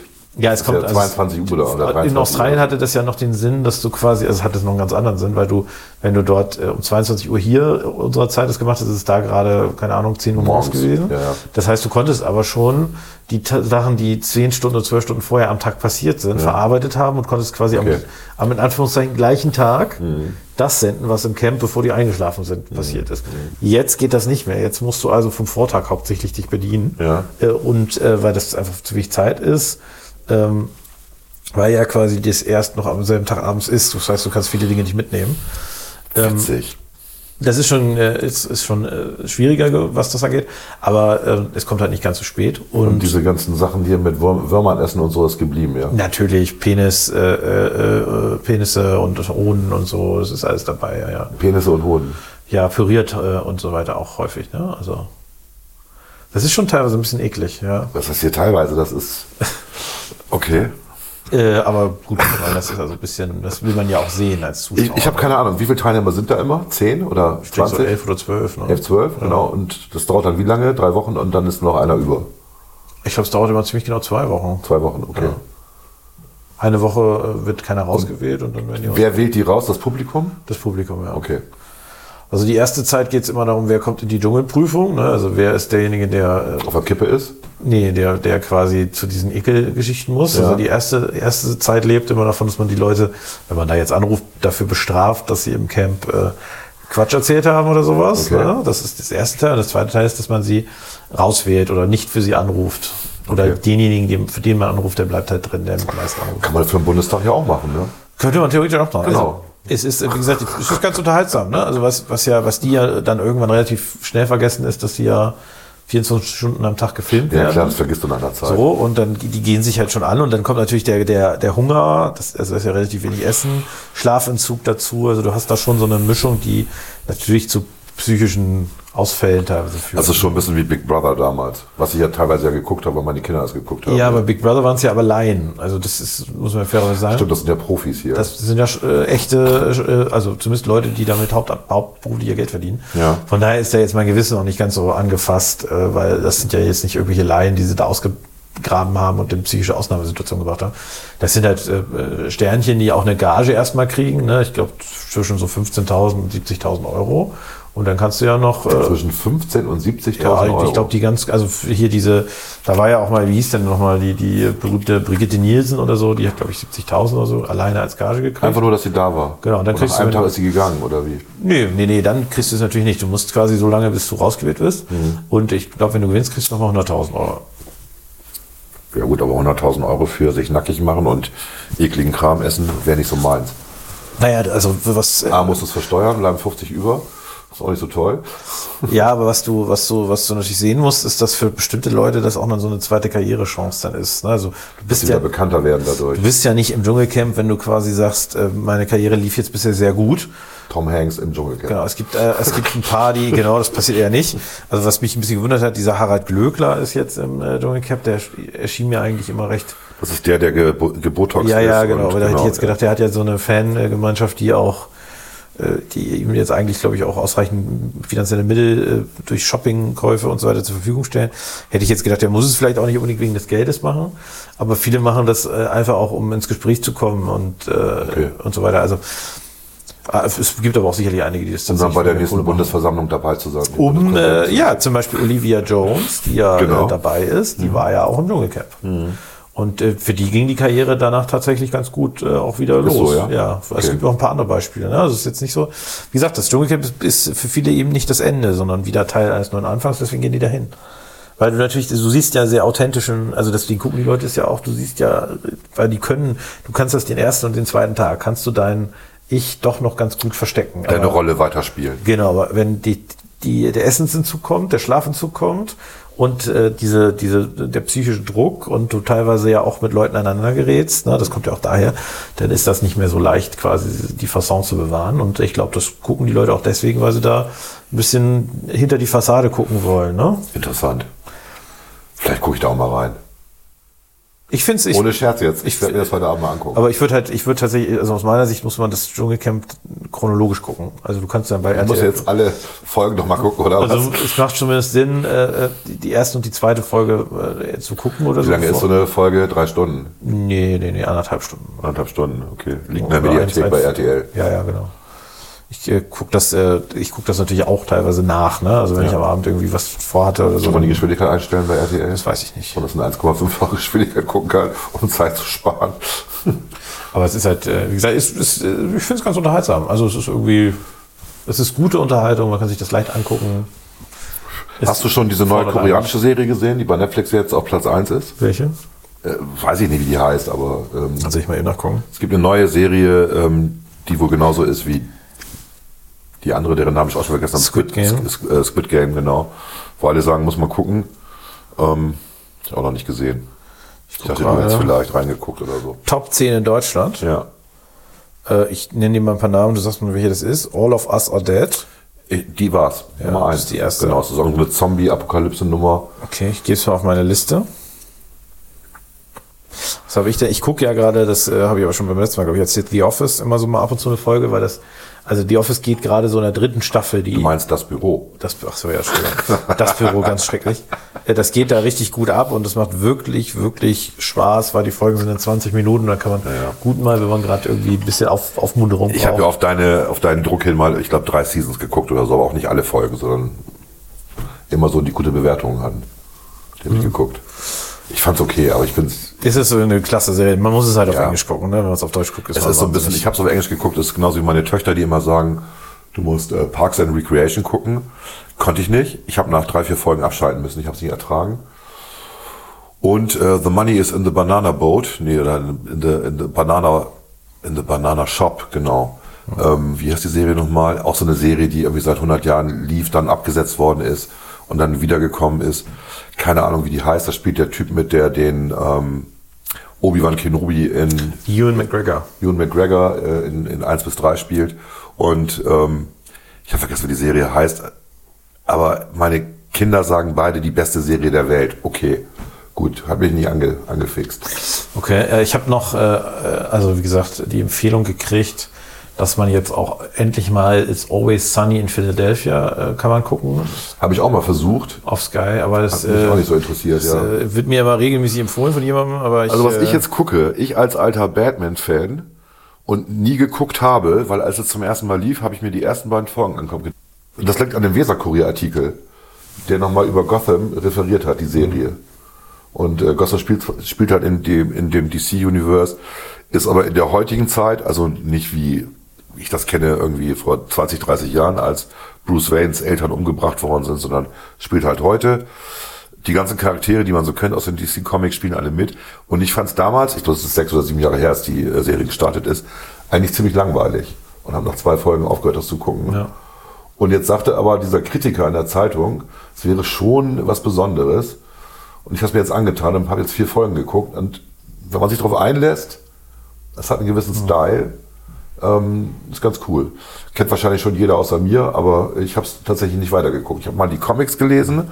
Es gibt auch Gotham Comics, es gibt auch ähm, Gotham Police Department Comics in Schwarz-Weiß.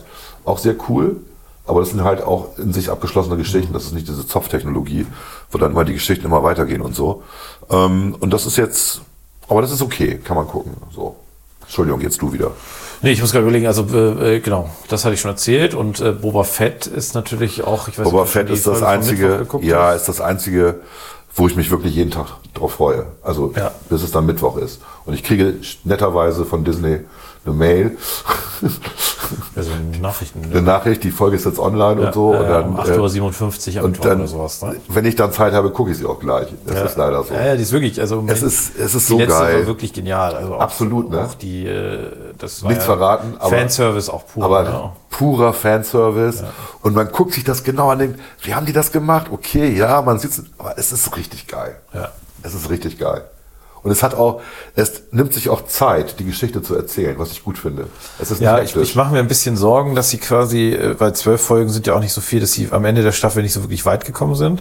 Also man weiß ja, worauf es Ja, hinausläuft. ja. Aber es ist, ich, ich mag das Erzähltempo. Das ist genau Ja, das. Also genau. man muss ja auch gute Geschichten nicht äh, zu Ende, sehr schnell zu Ende erzählen. Richtig. Das ist ja, gibt ja keine, keinen Zwang. Und das ist ja das Schöne eigentlich auch am Star Wars Universum. Das ist ja so riesig und groß. Du, da drin kannst du ja eine Menge machen. Ne? Ist wirklich schön. Also es ist einfach schön, ist auch ästhetisch, ne? ist ansprechend, die, die Bilder anzugucken und so, ist alles, ist toll. Ja, Ja. da gehe ich auf jeden Warum Fall. gibt's da nicht jedes, jeden Tag eine Folge? Ja, also Hinne, Disney. Disney, was läuft noch auf Disney? Ich wollte gerade jetzt nichts akut. Wann kommt eigentlich die, die, die nächste Staffel von äh, Loki? Ist dann der nächste angekündigt? Ich denke, die war ja, also wenn die, die nicht Eigentlich war, das, eigentlich war die Geschichte zu Ende erzählt. Nee. Doch, eigentlich schon. Nee, die Geschichte, das war wenn denn sehr unbefriedigend zu Ende erzählt. Ja, aber eigentlich war es zu Ende. Also man kann das natürlich fortsetzen, das machen sie ja immer, dass sie so einen Cliffhanger drin haben. Aber vom Prinzip her war die Geschichte zu Ende erzählt. Okay, gut. Nee, Loki war cool, gebe ich Erst zu. 2023 soll es die geben. 2023. Ja, weil die halt äh, wegen Corona, das ist ja auch jetzt hier mit der zweiten Staffel von Picard, die wäre eigentlich auch letztes Jahr schon gekommen, aber Ja, Picard fandst du ja viel besser als ich. ja, das war halt auch Fans. Es gibt jetzt äh, was Neues von Star Trek. Ich hatte dir das geschickt. ja. Ich weiß jetzt den Namen nicht mehr, aber es, äh, ist halt, es New geht natürlich um die alte Enterprise, um das Original, die 1701. Und es soll, in, es soll genauso sein wie früher, also bei The Old Season ähm, oder The Original Season, ähm, dass die, äh, die Geschichten in sich abgeschlossen sind. Und äh, Strange New Worlds heißt genau, das. Strange ja. New Worlds. Und 5. ähm, alle freuen sich tierisch und wir hoffen mal, dass es nicht so ein Scheiß ist wie Discovery. Discovery ist jetzt echt weg. Also ich gucke es jetzt auch nicht mehr. Ich weiß auch nicht, wo Ich, es ich läuft. habe Und- Pluto, läuft ja auf Pluto TV. Ich habe da wie zwei oder drei Folgen geguckt und ich musste mir wirklich Mühe geben, nicht auszuscheiden. Ja, es ist wirklich schrecklich. Ich fand's auch nicht gut. Es ist wirklich und das fing gut an. Ne? Komm, die erste Season war richtig gut. Die erste Season war, war gut. Die war richtig gut. Die war auch mit Lucius Malfoy. Ja. Äh, äh, aber es wurde irgendwie, ich fand aber auch schon die erste Season, das war alles ein bisschen zu J.J. Abrams. Ja. war alles irgendwie ein bisschen drüber, zu emotional. Ja. Zu, auch zu, das es regt mich ja an J.J. Abrams so ein bisschen auf, habe ich mich schon mal ausgelassen, dass so viel immer kaputt gemacht werden muss. Also er hat ja gleich am Anfang eigentlich den Charakter zerstört, damit er wieder aufgebaut werden kann. Ja. Dann äh, weiß ich noch, deinem, deinem neuen Star Wars Film, Episode 7 quasi, wo er gleich am Anfang erstmal das gesamte Universum zerstört hat, Richtig. damit da wieder irgendwas entstehen kann. Das finde ich so billig. Wobei ich fand ja, ich fand ja dann acht eigentlich äh, am besten von den dreien. die, die finden ja alle eigentlich am schlechtesten. Ja, genau, und ich fand den am besten. Weil ich dachte, wenn, wenn diese Entwicklung, diese dystopische Entwicklung weitergegangen wäre, wäre es interessant geworden. Aber neun macht ja wieder dasselbe wie alle anderen Star Wars. Äh, Todesstern, kaputt machen, fertig, Jubel. Ja, ist ja eigentlich eine Kopie, äh, eine Theologie-Kopie, könnte man sagen. Ja, langweilig. Ja. Und vor allem im neunten Teil, wie gesagt, ich musste, habe ich glaube ich schon mal erzählt, im Kino laut anfangen zu lachen, als diese Tiere da über die Außenhaut des, äh, äh, des äh, Sternzerstörers da. Das war so scheiße einfach nur. Das war aber, komm, das Schlimmste war doch wirklich der Kuss. Der war auch. Also wo du wirklich im Kino hattest, äh, tu es nicht. das war echt, also wer den, nicht, wer den neunten noch nicht gesehen hat, könnt ihr auch sparen. Ja, Geht auf Wikipedia, das lest euch die Zusammenfassung durch, das bringt Genau. mehr. Ganz. Überflüssig. völlig überflüssiger Scheißfilm. Ja, deswegen ist Boba Fett und Mandalorian, das sind wirklich gute, konsequente Fortsetzungen Ja. von, von, von Episode 4, 5, 6. Ähm, so muss es eigentlich sein. Ja, es muss, wie gesagt, es muss, dieses Universum muss genutzt werden. Ja. Und ich finde es okay, dass sie auch bei Boba Fett beziehungsweise bei äh, The Mandalorian ja auch so ein bisschen die Jedis, ne, die, die kommen so ein bisschen am Rande drin Mhm. Ja, vor. ja. Aber ja, ehrlicherweise bei, äh, bei, bei Mandalorian der ersten in der letzten Folge so richtig. Ja. Und ich finde es auch okay. Äh, und ich hätte es sogar fast noch besser gefunden, wenn die mal gar nicht vorkommen, wenn man eben mal darauf verzichtet. Das Universum ist ja, Ja. so groß, du brauchst nicht immer irgendwie Wobei die, Lichtschwerter. wobei die Jedis ja auch nicht unbedingt positiv dargestellt werden. Ne? Sondern das sind halt so Religionseiferer. Das sind halt Ideologen, ne? Genau. Das ist äh, schon so, ja. Und das finde ich auch gut, weil, ja, es sind halt nicht, es sind halt nicht nur die Guten, die bei den Jedis sind. Sie kämpfen für das Gute. Naja, Wir kämpfen ja nicht alle fürs Gute. Das stimmt, ich Und die anderen auch, die gegen uns sind. das kann sein, dass die Ja, das auch alle denken, halten ja. sich dafür, dass sie fürs Gute kämpfen. Das ist immer richtig. So ist das. Gut. Gut. Sonst noch irgendwas, was ich gesehen habe? Noch irgendwas anderes zu erzählen? Ja, ich habe meine Schallplatten wieder ausgegraben, zumindest ein paar, und die stehen jetzt hier. Und ich habe einen Plattenspieler stehen und ich höre jetzt wieder Platten. Mensch, das ist total spannend. Ne? Und Comics, die ich noch nicht geschafft habe, liegen hier auch. Man kommt ja zu nix. Ja. Nö, ansonsten alles gut. Ich äh, freue mich auf ähm, die Bundesversammlung mit den Mega-Partys, die ja ausfallen wegen Corona. Kaffee trinken in der Bremischen Also wir sind, äh, wir sind alle genötigt, am Sonnabend schon anzureisen, weil es dann noch irgendwelche Veranstaltungen gibt. Aber Also es gibt nur einen Grund dafür, muss man sagen. Das ist die Tatsache, dass sie am Samstag getestet werden. ja, wir müssen am Samstag uns alle testen lassen. Und wenn da ein positiver äh, Schnelltest ist, kann man nämlich dann noch muss einen der Ersatzmann. machen. Ja, da muss der Ersatzmann Nein, kommen. nein, nein, die Idee ist, Ja, Schnelltest ist positiv, dann PCR-Test. Ja. Wenn der auch positiv Genau. Ersatzmann. Aber du kannst halt, wenn du Samstag den, P- den Schnelltest Ja. machen, bis 21 Uhr kriegst du noch bis zum nächsten Morgen den äh, PCR-Test nach. Das ist die Idee. Ja, schon klar. Aber nervt halt, dann hängst du da in Berlin rum. Bist du auch in Berlin an dem Wochenende? Ja, ja, ich bin. Äh, Ja, dann treffen wir uns bitte. Ja, damit ich nicht so, Ja. Ja. so ganz langweilig in irgendeiner Bar hänge und dann spricht mich irgendeine Frau an. So, Ach, Sie sind Abgeordneter. Huhu. Ja, der Russisch vom russischen Geheimdienst. Das ne? passiert ja immer, ne? Also man hört es immer. Ich habe es noch nicht erlebt, mich spricht keiner an. Ja, außer kanadischen äh, Fernsehjournalisten. Genau. ah. Das Leben ist doch nicht so glamorous. Ne? Nee, nee, also man ist ja, was war das Buch, der Buchtitel nochmal? Der einsamste Mensch auf der Welt, ein Abgeordneter in Berlin, irgendwie sowas. Das kann sein, ja. Ja. Wo auch Otto Fricke äh, aus seinem Leben erzählt als Abgeordneter, ja. Ja gut, also so einsam ist es nun auch nicht, aber es, Es ist, ist schon, nicht so schlimm, ne? es ist nicht so schlimm. Man wird ja auch ein bisschen, man kriegt ja auch ein bisschen Schmerzensgeld, ne? Das darf man ja auch nicht vergessen. Ja. Gut, Gut, alles klar. dann Bis zum nächsten Mal. Scheiße.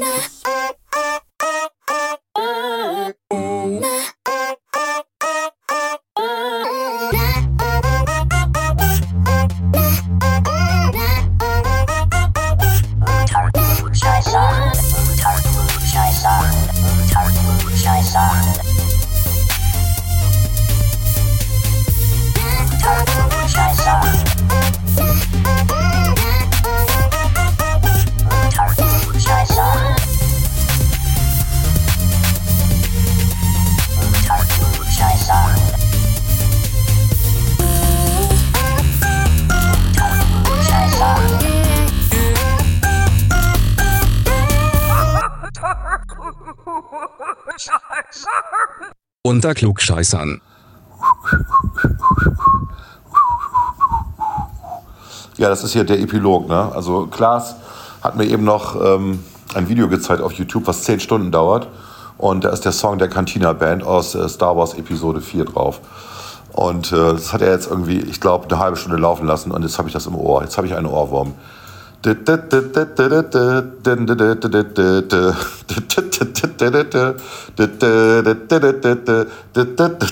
Genau. Und diesen Ohrwurm gebe ich jetzt weiter an euch. Alles klar. Tschüss, bis zum nächsten Mal.